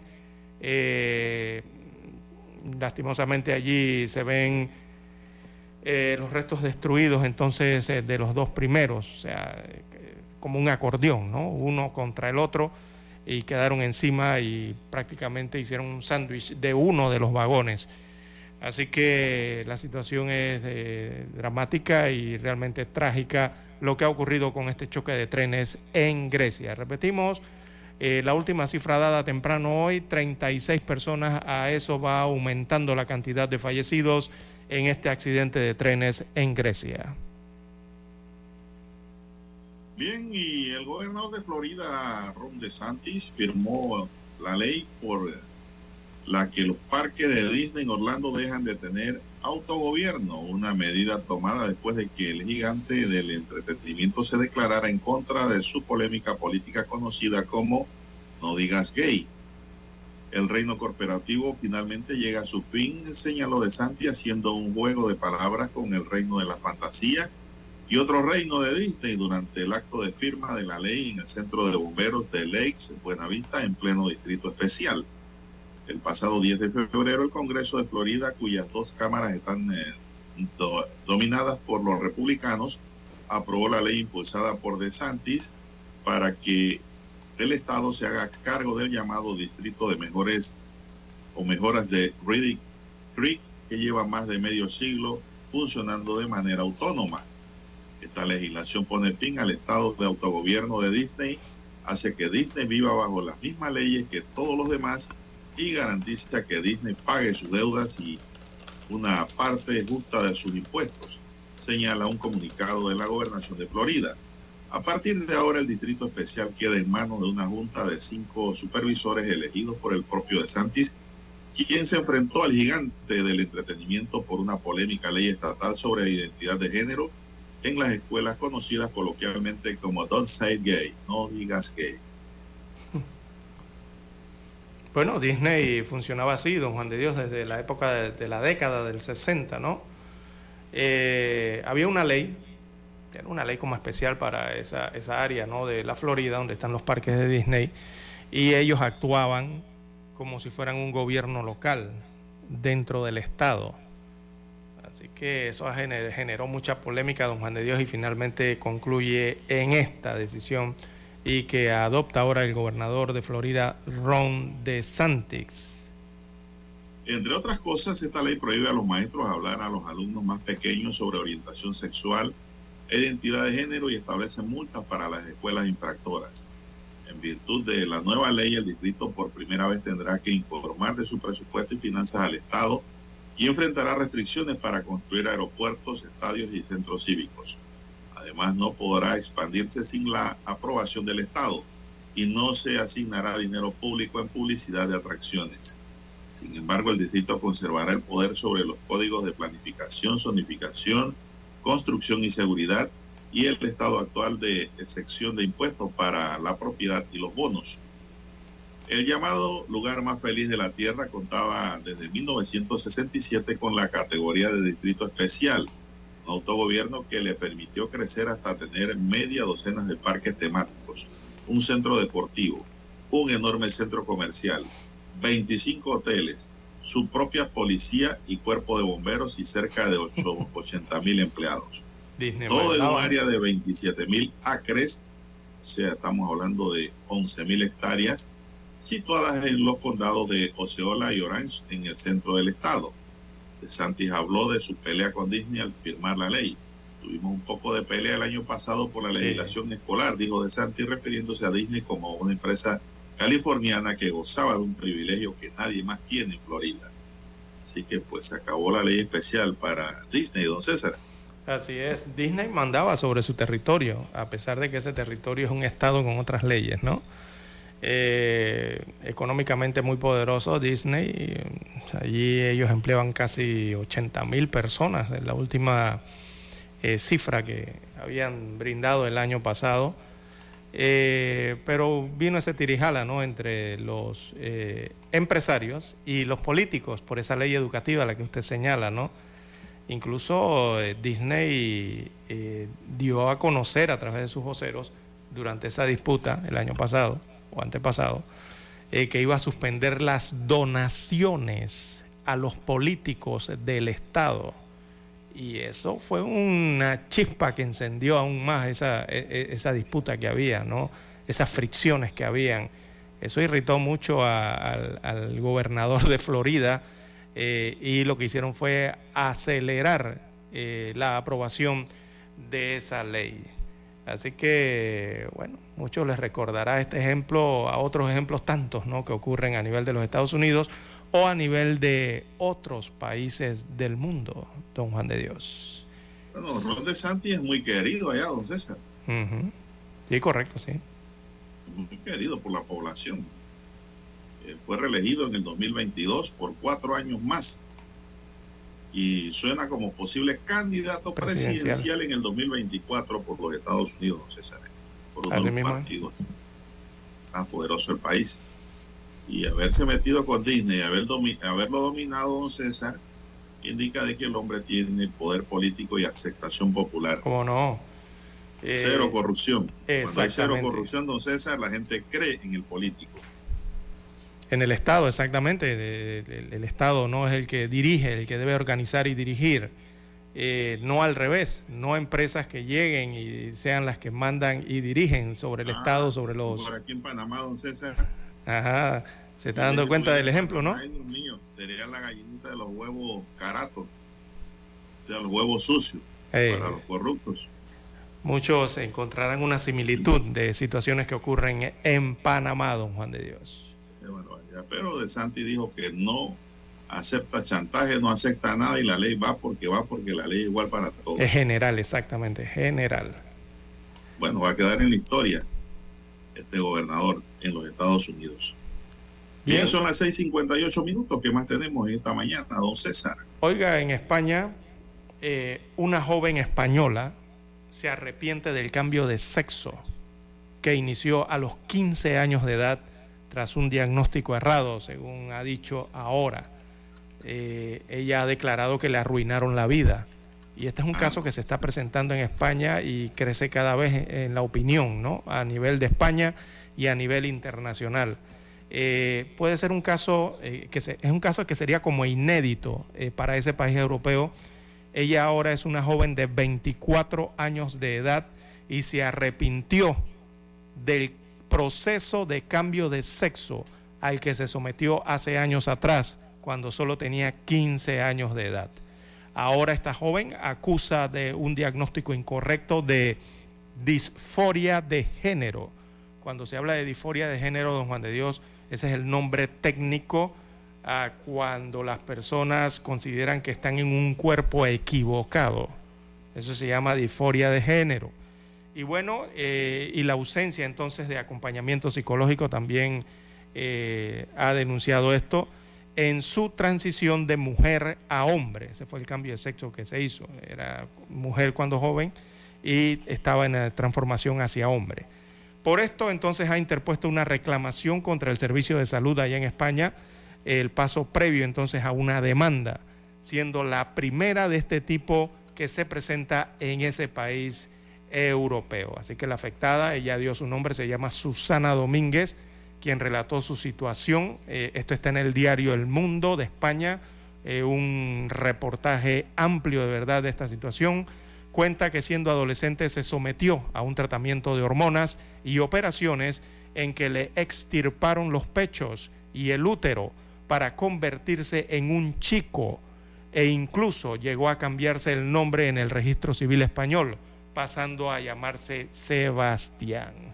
Así que estaban en casa cuando le dijeron que se sentía un chico, no, no me lo esperaba, dijo, pero le dije que iríamos a la psiquiatra, eso fue lo que dijo sus, le dijeron sus padres, ¿no? Y así fue como arrancó entonces ese proceso del cambio de sexo. Ahora esta chica eh, admite que todo fue por ver videos en YouTube de gente que había cambiado de sexo y decía que su salud mental había mejorado. Ella siguió esos consejos de YouTube y bueno, ahora se encuentra en esta problemática. Así que... Es lo que hemos venido diciendo, don César, los padres de familia tienen que orientar a sus hijos y fiscalizar qué están viendo en las redes sociales. Ahí hay de todo. Hay cosas buenas, hay cosas malas, hay porquerías. Por eso requiere una supervisión constante y sobre todo, César, un llamado a la conciencia de la juventud. Reportaje completo en el mundo. Y regresamos.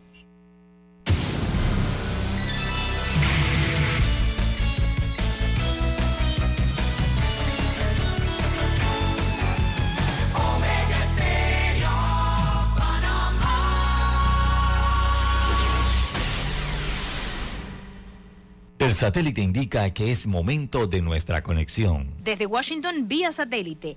Y para Omega Estéreo de Panamá, buenos días, América. Buenos días, América. Vía satélite. Desde Washington.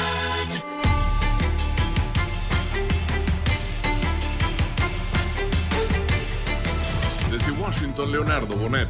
El gobernador de Florida, Ron DeSantis, promulgó una ley que elimina la autonomía de la empresa Walt Disney en el distrito donde están sus parques temáticos en Orlando se cristaliza una polémica ley en Florida que reconduce las operaciones en los parques temáticos de la empresa Walt Disney World en Orlando. El gobernador Ron DeSantis firmó la legislación que anula la autonomía de la que gozaba esa empresa desde 1967 para el mantenimiento de estos espacios de entretenimiento masivo. Ahora todo cambia. La zona que se llamaba Distrito de Mejoramiento de Reedy Creek pasa a denominarse Distrito de Supervisión de Turismo de Florida Central.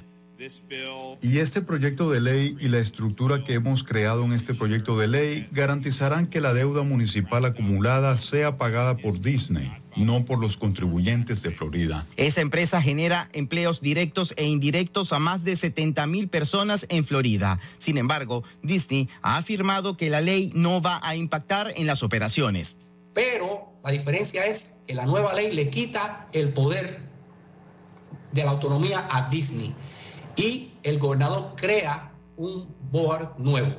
Esta reforma ha levantado las alertas entre empresarios del Estado del Sol. La coalición americana de inmigración empresarial, con más de 2.000 integrantes en todo el país, sostiene que es una represalia de DeSantis ante la oposición de Disney a una nueva ley sobre la orientación sexual e identidad de género.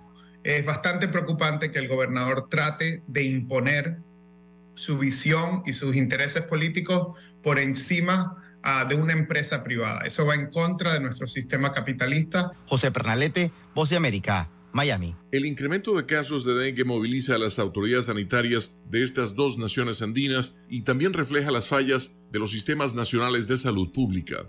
La muerte por dengue de más de 20 niños en Bolivia ha generado preocupación en los padres, que además denuncian colapso hospitalario y falta de atención. Sin embargo, el Ministerio de Salud informó que esta semana hubo una disminución drástica de casos y que se intensifican las campañas de fumigación. La región oriental de Santa Cruz es el epicentro del contagio y a nivel nacional se reportan más de 10.500 casos acumulados. En Perú la situación es aún compleja porque se registran más de 11.500 casos y hay declaratoria de alerta epidemiológica. Fabiola Chambi, Bolivia. Drones que según el Kremlin fueron lanzados por Ucrania volaron sobre territorio ruso, incluso uno que se acercó a menos de 100 kilómetros de Moscú, lo que indica que las defensas rusas se han resquebrajado en momentos en que el presidente Vladimir Putin ordena reforzar la protección en la frontera. Funcionarios dijeron que los drones no causaron lesiones ni daños significativos, pero los ataques del lunes por la noche y el martes por la mañana plantean dudas sobre las capacidades de defensa de Rusia un año después de que inició la invasión a gran escala de su país vecino. Las autoridades ucranianas hasta el momento no han comentado al respecto. Ante la perspectiva de más misiones a la Luna en el horizonte, la Agencia Espacial Europea quiere dar al cuerpo celeste su propio uso horario. Esta semana la entidad declaró que las organizaciones espaciales de todo el mundo están estudiando la mejor manera de llevar la cuenta del tiempo en el satélite natural de la Tierra. Desde Washington vía satélite y para Omega Estéreo de Panamá hemos presentado Buenos Días América. Buenos Días América vía satélite desde Washington. Omega Estéreo, cadena nacional. Noticiero Omega Estéreo.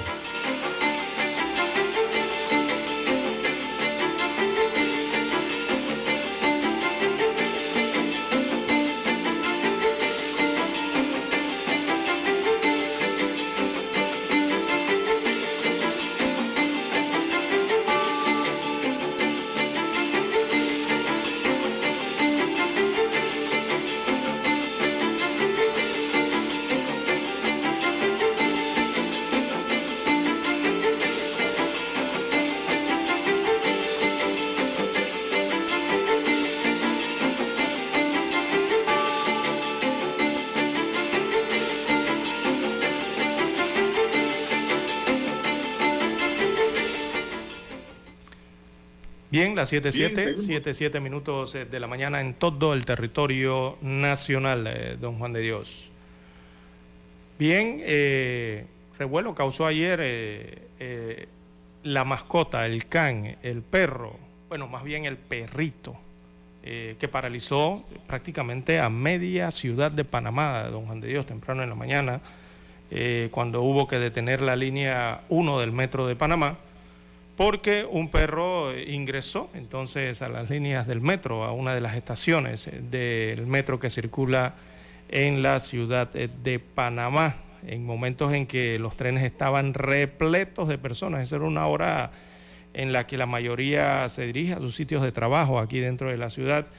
Y debido entonces a este perro que ingresó a la zona de las vías, entre las estaciones de Albrook y la 5 de mayo, entonces hubo que detener momentáneamente la mañana de ayer la, el servicio del metro en la ciudad de Panamá, don Juan de Dios, por el Firulay, que se metió a las vías. Y los metros o los trenes regularmente detienen el servicio, pero es para salvarle la vida al animal, en este caso, ¿no? Al, al perro. Hay veces que ocurre con gatos y otros animales. Eh, es para eso, para salvarle la vida. ¿no? Eh, lastimosamente eso provoca retrasos en la circulación de vagones.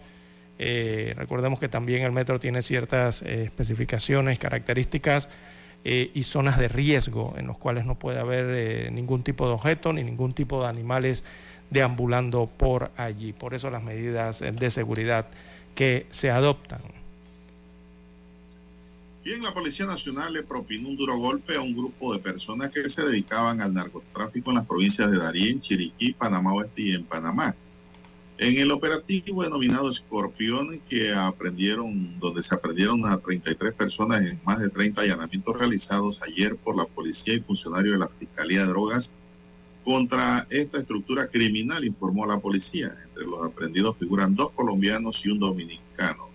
Según una nota de prensa de la policía, en el operativo se decomisaron 3.470 dólares en efectivo y se ubicaron seis armas de fuego que mantenían los permisos correspondientes. De acuerdo a las investigaciones, este grupo organizado traficaba las drogas por las costas del Pacífico panameño y utilizaban como centro de recepción los sectores de Chame, Coronado y Santa Clara. Posteriormente se movilizaban a través de vehículos con doble fondo a la ciudad capital, específicamente a San Miguelito. También transportaban las sustancias ilícitas a través de contenedores. Se dedicaban a los llamados tumbe, intento de homicidio, secuestro, hurtos, entre otros delitos. Las autoridades competentes informaron que las pesquisas que culminaron con la aprehensión de este grupo criminal iniciaron en el año 2022 para el mes de enero. Las investigaciones lograron determinar la vinculación de algunas de estas personas en hechos violentos protagonizados en San Miguelito, entre los meses de diciembre de 2022 y enero de 2023. Ahora, los detenidos serán llevados en las próximas horas al sistema penal acusatorio para legalizar sus aprehensiones. Esto ocurrió ayer. Y 33 fuera de circulación, don César. Así es. Bien, las 7.10 minutos. 7.10 minutos eh, de la mañana. Bueno, el vale digital se mantiene, don Juan de Dios. Lo van a extender eh, este subsidio eh, solidario, como le llaman, se mantendrá por 60 días más, o sea, dos meses más, destaca la entidad nominadora, para respaldar eh, a miles de familias afectadas por los efectos de la pandemia del coronavirus, según se informó oficialmente. Así que el auxilio financiero gubernamental, esto es un subsidio, eh, se entregará en marzo y también se entregará en abril, de acuerdo a los requisitos establecidos por las autoridades. La cifra que se maneja de beneficiarios eh, al último vale digital en el mes de febrero ronda los 159 mil, 159 mil personas eh, las que están inscritas en el vale digital en su última emisión para el mes de febrero. Así que a futuro por ahí estará rondando entonces el beneficio que entregarán a estos eh, panameños, eh, son 120 dólares, ¿no? Me parece que son, eh, del aporte del Estado, ¿no? Para el vale digital. Bueno, y la pregunta que todo el mundo se hace es, ¿hasta cuándo? ¿Suspenderán ese vale digital en abril o se lo van a llevar hasta las elecciones del 2024, de dos en dos meses, don César? Sí, ya llevan varias, eh, eh, varias veces ¿no? que lo han aplazado. O sea, eh, le han dado extensión, es la palabra correcta. Y no una, ni dos, ni tres veces. eh, ya va más de esa cantidad. Bueno, y el Consejo de Gabinete también, don César, además del tema del vale, también autorizó la celebración de dos convenios de cooperación no reembolsable con el Banco Mundial y el Banco Centroamericano de Integración Económica para apoyar a sectores de salud, educación y la economía verde para favorecer a poblaciones con vulnerabilidad económica. El primero se refiere al convenio de cooperación técnica no reembolsable por hasta un millón de dólares a suscribirse entre el Ministerio de Economía y Finanzas y el Banco Centroamericano de Integración Económica para apoyar el sector salud en la compra de equipos de optometría, audiometría, mamografía, don César. Bueno, la, tristeza ir a un policentro, don César, y ver los aparatos que usan los oftalmólogos y los optómetras de- que trabajan con el Estado. Equipos viejos que están atrasados. Cuadrados y viejos. Simplemente no funcionan bien, pues ya están obsoletos. Y estos profesionales trabajan con las uñas, porque lo hemos visto. Además, el convenio busca fortalecer el apoyo en la agenda de educación STEAM. Este convenio es a 18 meses para ejecución a través del MINPRE, despacho de la primera dama, en coordinación con anuencia del Ministerio de Salud y el Ministerio de Educación. El segundo convenio autorizado es la suscripción carta contrato entre el MEF y el Banco Mundial como administrador de los fondos de subvención bajo el Fondo para el Medio Ambiente Mundial por 3.5 millones de dólares para ejecutarse en cuatro años. Este convenio no reembolsable es ejecutado por Mi Ambiente y busca lograr un impacto con enfoque en la biodiversidad a partir de la promoción de actividades de generación de ingresos para las comunidades y grupos vulnerables ubicados alrededor, alrededor de las áreas nacionales protegidas, incluyendo a los indígenas, afrodescendientes, agricultores, familias, cooperativas de producción, operadores de turismo locales y organizaciones comunitarias, entre otras. Eso se aprobó en el Consejo de Gabinete ayer. Bien, vamos a hacer una pausa, la última pausa y regresamos con la recta final.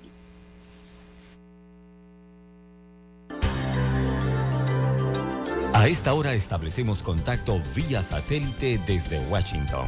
Gracias a Banco Aliado. 30 años. ¿Qué quieres crear?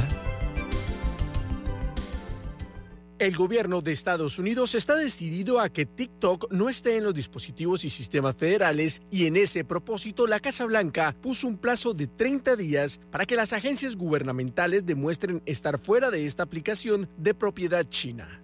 La directora de la Oficina de Administración y Presupuesto, Shalanda Young, dijo a las agencias a través de un memorando de orientación que deberán ajustar los contratos de tecnología de la información para garantizar que los proveedores mantengan seguros los datos de Estados Unidos al eliminar el uso de TikTok en sus dispositivos y sistemas.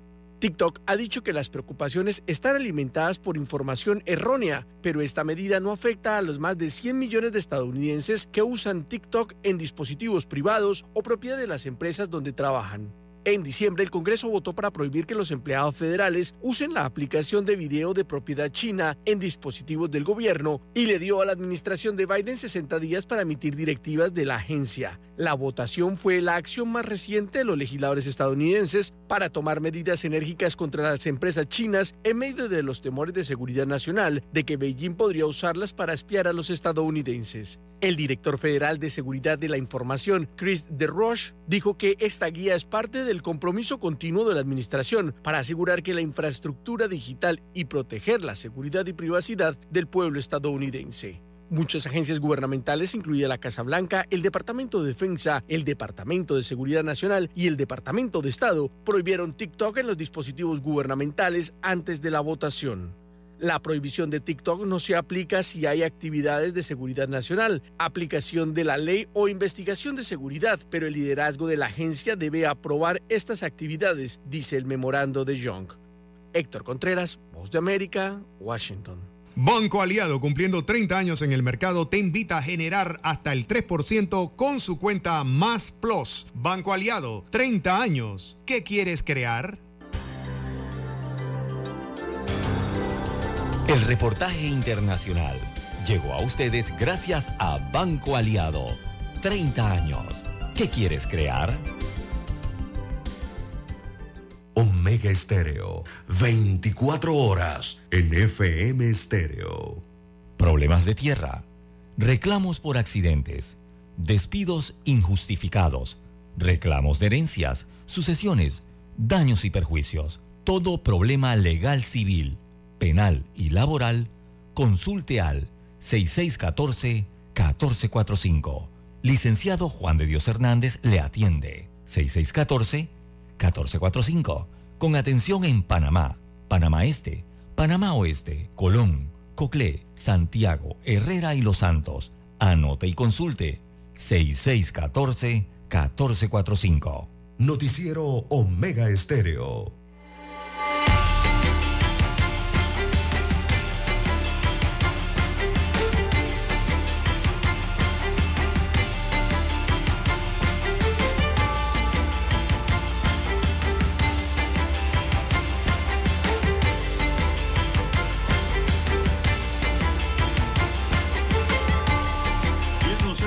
Repetimos noticias que dimos a conocer bien temprano. A través de un comunicado, la alcaldía de La Chorrera informó que el consorcio Parking Panamá S.A. no podrá iniciar a partir de hoy, primero de marzo, el cobro por el uso de estacionamiento ubicado en la servidumbre, servidumbre pública de la Avenida Las Américas.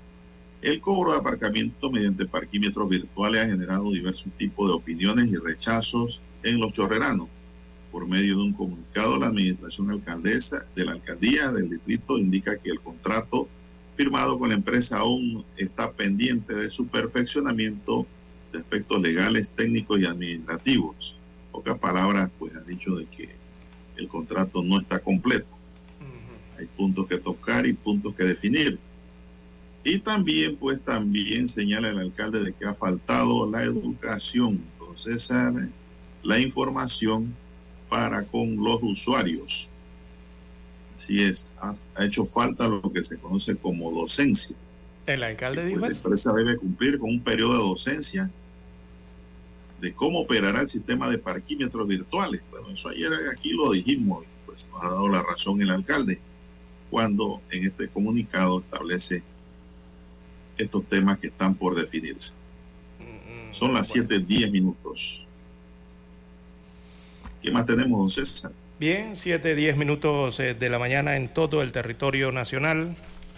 Bueno, se está presentando algún tipo de problemática con la administración o más bien la gestión y ejecución del FESE, este fondo escolar, don Juan de Dios, que los eh, directores eh, de las escuelas tienen que gestionar. Así que hay que hacer un llamado de atención a los directores de las escuelas públicas en este caso, ¿no?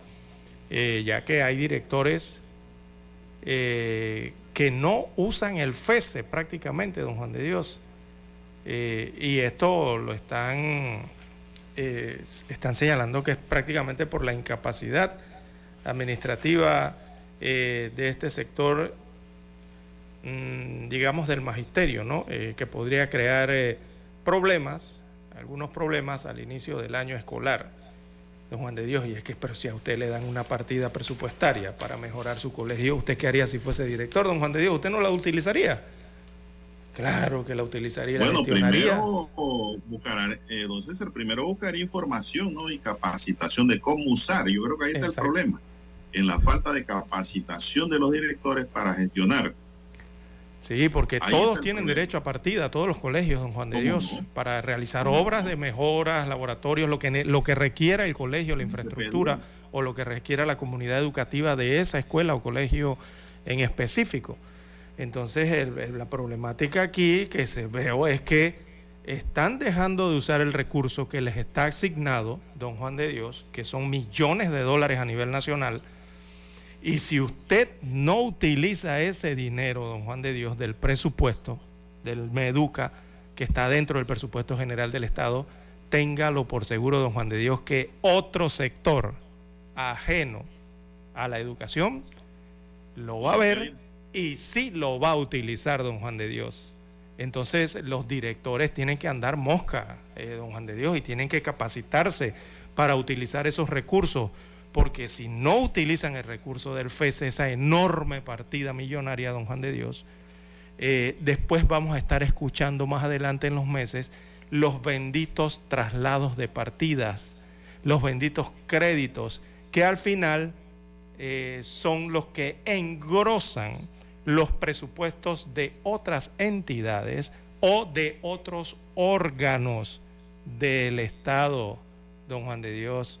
Por eso es que aquí vemos que cuando va a la mitad del año, hay instituciones que arrancan con un presupuesto original definido, pero a mitad de año ya llevan casi el doble o finalizan con el doble de presupuesto. Y uno se pregunta, pero ¿de dónde sale esa plata que le duplican el presupuesto a ciertos órganos e instituciones? Claro, porque hay otras entidades que no ejecutan el presupuesto y el dinero está allí. Y cuando el dinero está sin utilizar, siempre llega otro don Juan de Dios y dice, yo sí lo voy a utilizar, yo sí lo puedo ejecutar, yo sí lo puedo gestionar. Y se lo llevan para otros objetivos, don Juan de Dios. Así que a los directores del Ministerio de Educación, bueno, a ponerse las pilas y no dejar que ese presupuesto lo utilicen para otros objetivos dentro del Estado. Pero yo creo que esa es una hoja de ruta que tiene que iniciar la propia ministra, don César, llamando a capacitación a todos sus directores y subdirectores. ¿Para qué? Para que aprendan a usar ese presupuesto de forma efectiva y oportuna. Y para que aprendan a pedir. Allí no hay de otra. y una capacitación, yo siempre he dicho que una capacitación nunca está de más. Jamás está de más. Jamás dejamos de aprender algo. No lo sabemos todo. Así que hay que seguirse capacitando. Por eso es que nosotros decimos, don César, de que somos estudiantes permanentes. Y asimismo debe ser todo profesional, un estudiante permanente de su materia. Bien, el magistrado presidente del Tribunal Electoral, Alfredo Junca, informó que ya se iniciaron las investigaciones por las 48 denuncias presentadas durante el carnaval por supuestamente la violación de la veda electoral. Las sanciones contra, quienes violaron la veda electoral, detalló el magistrado, serán impuestas si se les comprueba que cometieron dicha falta. La violación a la veda electoral puede ocurrir de diferentes maneras, como en la distribución de propaganda política en redes sociales, la realización de actos políticos públicos o la difusión de propaganda como muchos ciudadanos y candidatos denunciaron durante el carnaval. El incumplimiento de esa, de esa veda no es sola, no es una sola falta de la ley, sino que atenta contra la transparencia y equidad del proceso electoral. Cuando un candidato o un partido viola la veda, se genera eh, una desventaja para el resto de los candidatos y se limita el derecho de los ciudadanos a recibir información objetiva e imparcial precisó el magistrado, por lo que hizo un llamado a la responsabilidad de todos los actores políticos de respetar la veda electoral. Los juzgados administrativos electorales son los competentes para investigar las denuncias de publicidad en medios tradicionales y el Pleno del Tribunal investiga las denuncias del uso de artículos promocionales, César. Pero todo, todo el mundo se pregunta, ¿y cuál es la sanción? Bueno, una multa. Sí. Una multa a lo mejor la tiene el candidato en su presupuesto. Yo creo que hay que ser más severo en estas violaciones, don César. Debe haber hasta descalificaciones ya para que se respete la ley. Bien, son las 7.25 minutos, señoras y señores, en su noticiero Megesterio, el primero con las últimas. ¿Qué más tenemos para esta mañana, ya al cierre? Bueno, ya que habla del tema electoral, don Juan de Dios, siguen surgiendo las cifras eh, para la próxima elección general 2024 y habrán eh, eh, bueno, hasta el momento, no, es que habrán, sí, ya esto está confirmado, habrán 374 mil, 374 mil nuevos votantes.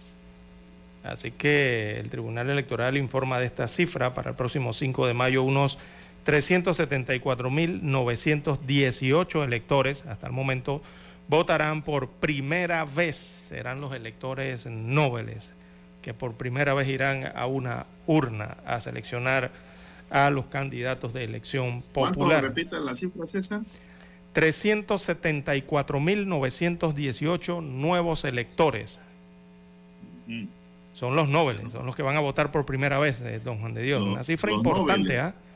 Muchos jóvenes. Escuché como nobles, no. Noveles. Noveles. Nuevo. Eh, esto está en el padrón electoral preliminar. Eh, entonces revela la mayoría que estos votantes son de la provincia de Panamá, más de 100 mil son de la provincia de Panamá. Le sigue Panamá Oeste con 50 mil y la tercera posición eh, con más de 44 mil nuevos votantes es para Chiriquí.